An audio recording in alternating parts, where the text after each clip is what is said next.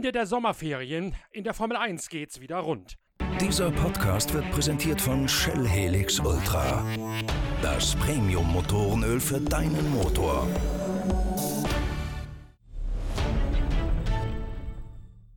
In Spa-Francorchamps beginnt am Wochenende die entscheidende Phase der Formel 1 Weltmeisterschaft. Der große Preis von Belgien ist das erste Rennen nach dem Shutdown, also nach der selbst auferlegten Sommerpause, welche das Formel 1 Regelwerk seit einigen Jahren vorsieht. In Belgien auf dem Hohen Fenn, gar nicht weit weg gelegen von der Grenze zu Aachen-Lichtenbusch, erwartet die Grand Prix-Elite gleich einmal eine ganz besondere Rennstrecke. Aufgeteilt in drei Sektoren, von denen sich zwei gleichen, eine allerdings völlig andere Herausforderungen an die Aerodynamik stellt, ist diese Strecke eine der letzten wirklich großen Fahrerpisten in der Königsklasse. Worauf kommt es an in Spa-Francorchamps? Das weiß Roman Brockel, der Formel 1 und Motorsportkoordinator für den Bereich Treibstoffe bei Shell in Hamburg. Der gelernte Chemielaborant nimmt euch mit auf die Rennstrecke in den Ardennen. Wir haben auch wieder dort eigentlich nur äh, eine bzw. zwei längere gerade Passagen, wo wir eben wieder Gas geben können. Auch hier ähm, wieder sehr, sehr kurvig. Vor allem haben wir auch eine relative Altitude. Gerade wenn ich mich äh, aus dem Kopf recht entsinne, die erste Kurve, ähm, da ist auch immer so eine schöne Action Zone, wie man das so schön nennt. Geht es den Berg hoch und dann nach rechts rum. Da kann natürlich eine Menge passieren, da müssen die Fahrer aufpassen. Für den Engine ähm, denke ich, sollte das alles kein Problem sein. Es ist nicht wie in Mexiko oder in anderen High-Altitude-Circuits, wo wir ähm, ja, etwas mehr darauf achten müssen, wie wir den Sauerstoff eben reinkriegen. Ähm, das sollte hier alles noch in Ordnung sein. Das da die extrem lange Vollgaspassage von der La Source in die Senke Rouge und dann Vollgas diesen Berg wieder hoch, der Radillon, die Steigung auf Französisch. Ist das noch was Besonderes für den Motor, da hochkraxeln zu müssen? Ah, wie du schon sagtest, er geht erst bergab. Das heißt, wir können dort schon mal ein bisschen Anschwung holen und äh, dann wird es das Auto auch ohne Probleme eben hochschaffen. Natürlich ist das immer eine gewisse Belastung für den Motor oder für die gesamte Power Unit, ähm, aber dafür sind sie eben gebaut, unsere Renner.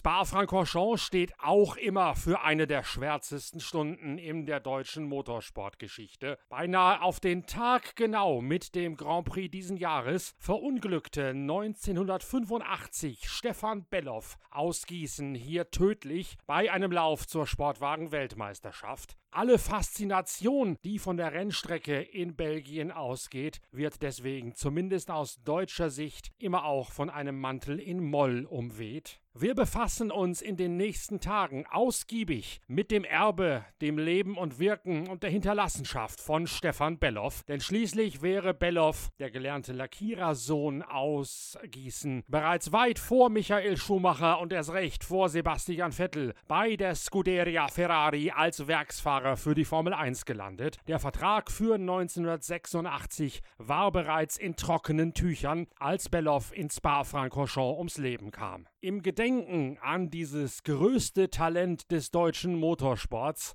produzieren wir in den kommenden Tagen eine ganze Serie von Pitcast-Episoden, in denen wir verschiedene Zeitzeugen und Angehörige aus der Ära und dem Umfeld von Stefan Belloff zu Wort kommen lassen. Den Auftakt macht am Sonntag, am Todestag, dem 1.9., die damalige Verlobte von Stefan Belloff. Angelika Langner hieß sie damals, mittlerweile ist sie mit Harald Groß verheiratet und jene Angelika Groß schildert in einem mitreißenden, ja aufwühlenden Podcast, wie sie Stefan Belloff erlebt hat, wie sie mit dem Todestag und mit den Tagen nach der Tragödie umgegangen ist. Und Angelika Groß erklärt auch, wie es zu einem Zerwürfnis mit der Familie Belloff kommen konnte und wie der Schmerz heute noch immer sich durch ihr Leben hindurchzieht.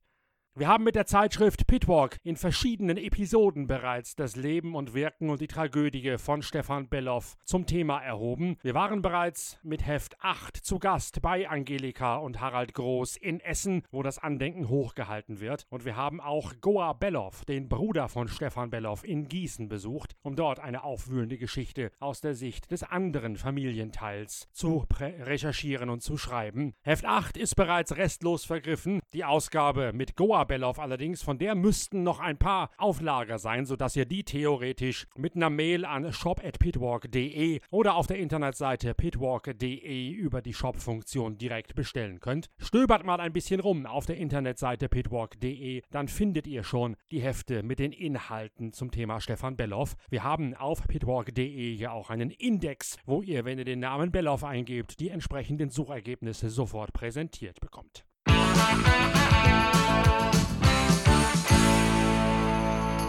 In der aktuellen Formel 1 dreht sich alles um die Frage, wie geht's weiter mit Ferrari, nachdem die Italiener gesagt haben, sie werden die Entwicklung nicht einstellen zugunsten des neuen Autos für die Regeln ab 2021, setzt das Sebastian Vettel noch mehr unter Druck. Der Heppenheimer muss jetzt das Ruder herumreißen und die große Frage ist, hat er in der Sommerpause vom Stein der Weisen genascht und rausgefunden, wie er mit dem Ferrari mit dem unruhigen Heck schnell fahren kann? So richtig, der Glaube daran, der fehlt mir. Wie sollte er es gemacht haben. Er kann natürlich Simulatorsitzungen absolviert haben in der Sommerpause, wird das auch getan haben, denn die Sommerferien sind mittlerweile natürlich nur noch reine Makulatur. Man darf zwar nicht in den Fabriken, in den Werken an sich arbeiten, das wird auch penibel überwacht. Allerdings hat sich rund um vor allen Dingen die englische Motorsportlandschaft ein ganzes Heer von freiberuflichen Ingenieuren selbstständig gemacht in den vergangenen Jahren. Sie alle unterhalten eigene Ingenieurbüros, es gibt auch unabhängige Simulatorfirmen, Firmen, bei denen diese Dill, also Driver in the Loop Maschinen genau auf dem vergleichbaren Stand stehen wie in der Formel 1. Man kann sich also auch in der Sommerpause externer Dienstleister bedienen,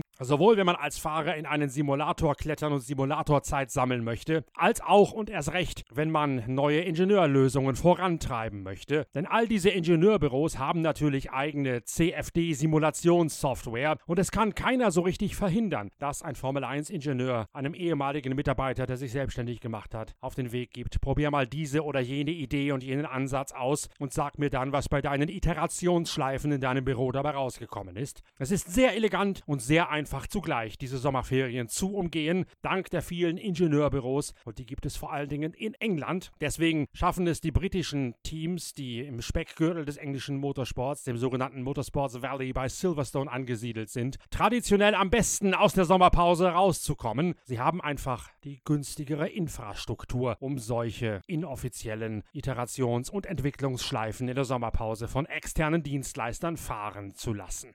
Das erklärt mittelbar, warum es Red Bull Racing aus Milton Keynes in England immer wieder gelungen ist, nach der Sommerpause mit viel mehr Schwung weiterzumachen als beispielsweise Ferrari. Und genau dieser Kampf zwischen Ferrari und Red Bull Racing wird auch ab Spa-Francorchamps wieder das Geschehen bestimmen.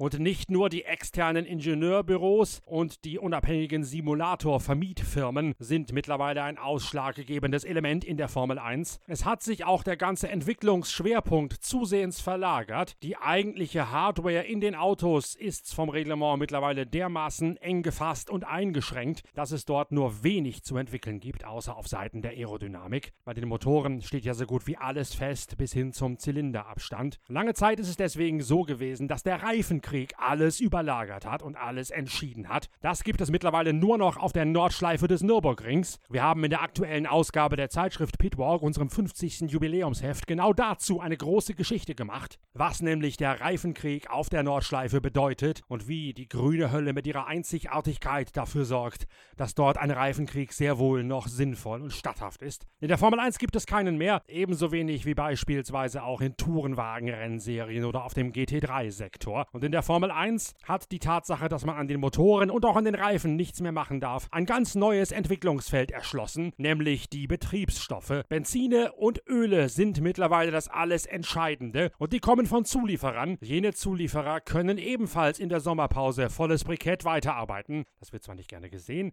und ist eigentlich auch nicht im Sinne des Erfinders von den Sommerferien, aber der Shutdown gilt eben nicht für Firmen, die ihren Sitz in Malaysia haben wie Petronas oder in Hamburg an der Elbe Elbe im dortigen Industriegebiet auf der, der gegenüberliegenden Stadtseite befindlichen Wilhelmsburger Industrieviertel. Dort hat nämlich Shell sein Labor und entwickelt für Ferrari Benziner, den V-Power Treibstoff und das Helix Ultra Motorenöl. Und auch ExxonMobil, die Esso-Mannschaft, die für Red Bull die Öle entwickelt als Honda-Partner, kann natürlich mit vollem Schwung weiterarbeiten. Es gibt, das haben unsere Recherchen bereits mehrfach belegt, derzeit keine so intensive Zusammenarbeit wie zwischen Shell und Ferrari. Das ist eine maßgebliche Begründung für die Stärke des Ferrari-Motors. Gleichzeitig allerdings hat Ferrari sich auch zu sehr darauf ausgeruht, dass man mit dem eigenen Motor und dem Input von Shell am meisten Drehzahl und Drehmoment aus dem Aggregat rauskitzeln kann und die Effizienz höher halten kann als bei den Rivalen. Man hätte bei der Entwicklung des SF90 für Sebastian Vettel und Charles Leclerc mehr Augenmerk auf die Aerodynamik legen müssen und das ist man für dieses Jahr falsch angegangen. Diesem Rückstand rennt man jetzt immer noch hinterher und man läuft Gefahr, dass man in Spa-Francorchamps ins offene Messer rennt, wenn nämlich Honda und Red Bull Racing die nächsten Evo-Stufen gezündet haben.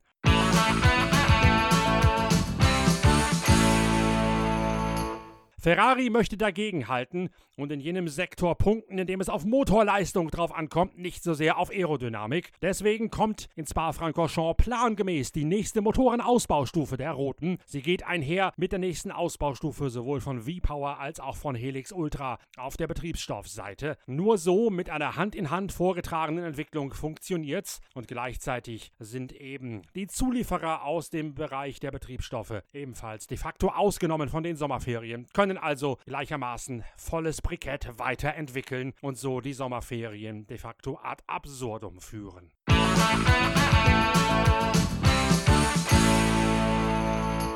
An der Spitze gibt es wenig daran zu rütteln, dass Lewis Hamilton der alte und neue Weltmeister ist. Ein bisschen irritierend sind die Diskussionen um Valtteri Bottas als seinen künftigen Teamkollegen. Klar, Esteban Ocon ist gut, sehr gut sogar, auch wenn er in den Nachwuchsformeln nicht ganz so stark gewesen ist wie ein Charles Leclerc und auch nicht wie ein Lando Norris, wenn man sich die Leistungen der dreimal ein bisschen Tara bereinigt anguckt. Esteban Ocon hat dennoch das Zeug zu einem Spitzenfahrer, ist ja Mercedes Junior in der Warteschleife. Allerdings liegt Valtteri Bottas in diesem Jahr deutlich näher an Lewis Hamilton dran, als das Nico Rosberg jemals gelungen ist. Und deswegen sind die Diskussionen, ob Bottas abgeschoben und durch Ocon ersetzt gehört, eigentlich ein bisschen widersinnig. Trotzdem werden sie in der aktuellen mediengetriebenen Formel 1 geführt und der Sitz von Valtteri Bottas wackelt mehr, als der Finne das eigentlich verdient hätte. Bottas ist gleichzeitig auch nicht nur Stachel im Fleische von Lewis Hamilton gewesen bei den ersten Rennen, sondern hat Hamilton gleichzeitig angestachelt im wahrsten Sinne des Wortes, hat aus seiner eigenen Stärke dafür gesorgt, dass Lewis Hamilton noch einmal mehr aus sich selbst herausgekitzelt hat und Hamilton in seiner eigenen Leistungsfähigkeit die nächste Stufe gezündet hat. Trotzdem muss auch Lewis Hamilton sich vorsehen, denn er ist nicht mehr die unumwundene Nummer 1 im Formel 1 Fahrerfeld. Dieser Rang gebührt mittlerweile eigentlich Max Verstappen. Wenn man sich den Saisonverlauf genau anschaut und mit ins Kalkül zieht, welche Autos welche Stärken und Schwächen haben und welche Fahrer in welchen Autos sitzen, dann kann man nur zu dem Schluss kommen, Platz 1 in der Nettofahrerwertung, der gebührt Max Verstappen. Und dann auf Platz 2 Charles Leclerc und erst auf Rang 3 Lewis Hamilton. Das ist die bereinigte Reihenfolge des wahren Könnens in der Formel 1. Und ich bin mal gespannt, ob und wie sich das in der zweiten Saisonhälfte weiter verschieben wird.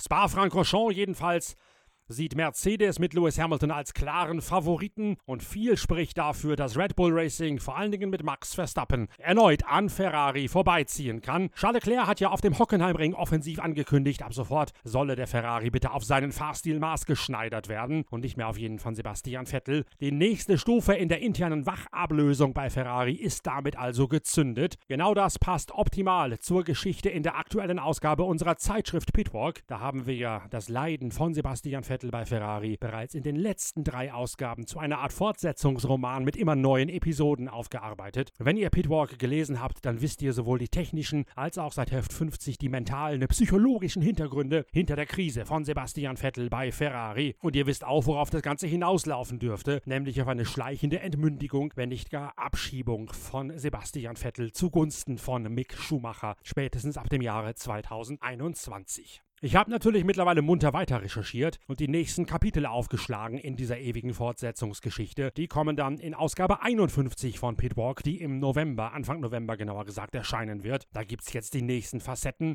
Über Jahre hinweg habe ich das ganz gerne gemacht, in der Formel 1 mehr rausrecherchiert, tiefer gegraben und immer neuere Schichten freigelegt, als die dortigen Marketing- und Presseleute das eigentlich gutierten. Das hat zugegebenermaßen in den letzten Jahren ein bisschen nachgelassen, weil es keine richtigen Themen mehr gab. Jetzt allerdings gibt es wieder ein Thema, nämlich die Schwäche, den schleichenden Verfall von Sebastian Vettel mit all seinen Hintergründen. Und es macht richtig Spaß, da weiter zu graben, tiefer zu recherchieren und in immer neue Wespennester hineinzustechen. Genau das habe ich jetzt schon ein halbes Jahr lang gemacht mit immer neuen Facetten und ihr könnt euch jetzt schon auf Heft 51 von Pitwalk freuen, wenn das nächste Kapitel aufgeschlagen wird. Davor allerdings das Jubiläumsheft Ausgabe 50, wo ebenfalls eine weitere Facette entblättert wird.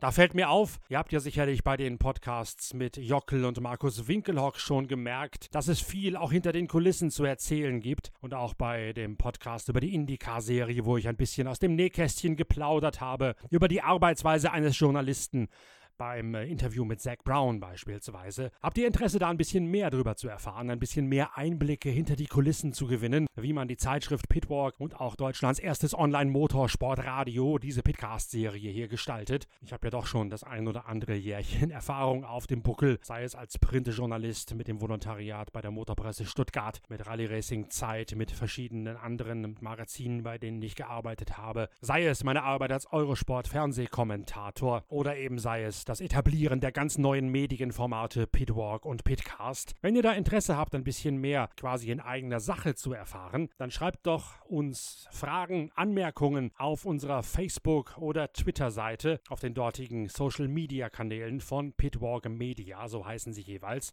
Dann sammle ich mal diese Fragen und wenn da genug Interessantes zusammenkommt, dann mache ich irgendwann demnächst mal einen Pitcast, also einen Podcast in eigener Sache, wo ich dann eure ganzen Fragen beantworte und euch ein bisschen mehr Einblicke hinter die Kulissen und in den Arbeitsalltag eines Motorsportjournalisten gewähren kann. Ihr könnt ja mal drüber nachdenken, ob euch das interessiert. Ich könnte mir vorstellen, dass da das ein oder andere Spannende bei zutage treten könnte, auch für euch.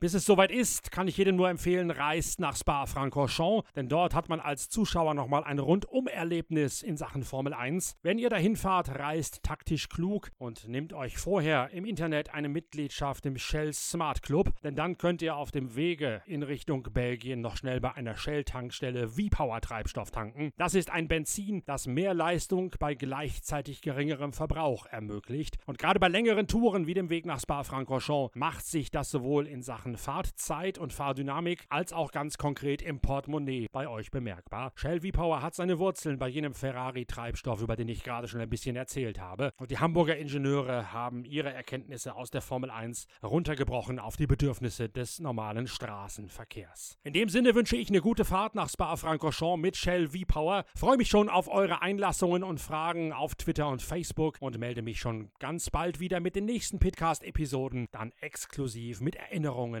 an Stefan Belloff und Erklärungen, was den Mythos Stefan Belloff ausmacht. Am Sonntag gibt es die erste Episode dieser Stefan Belloff-Reihe dann mit seiner ehemaligen Verlobten Angelika als mein Gast am Mikrofon. Bis dahin, tschüss, danke fürs Reinhören, euer Norbert Okenga.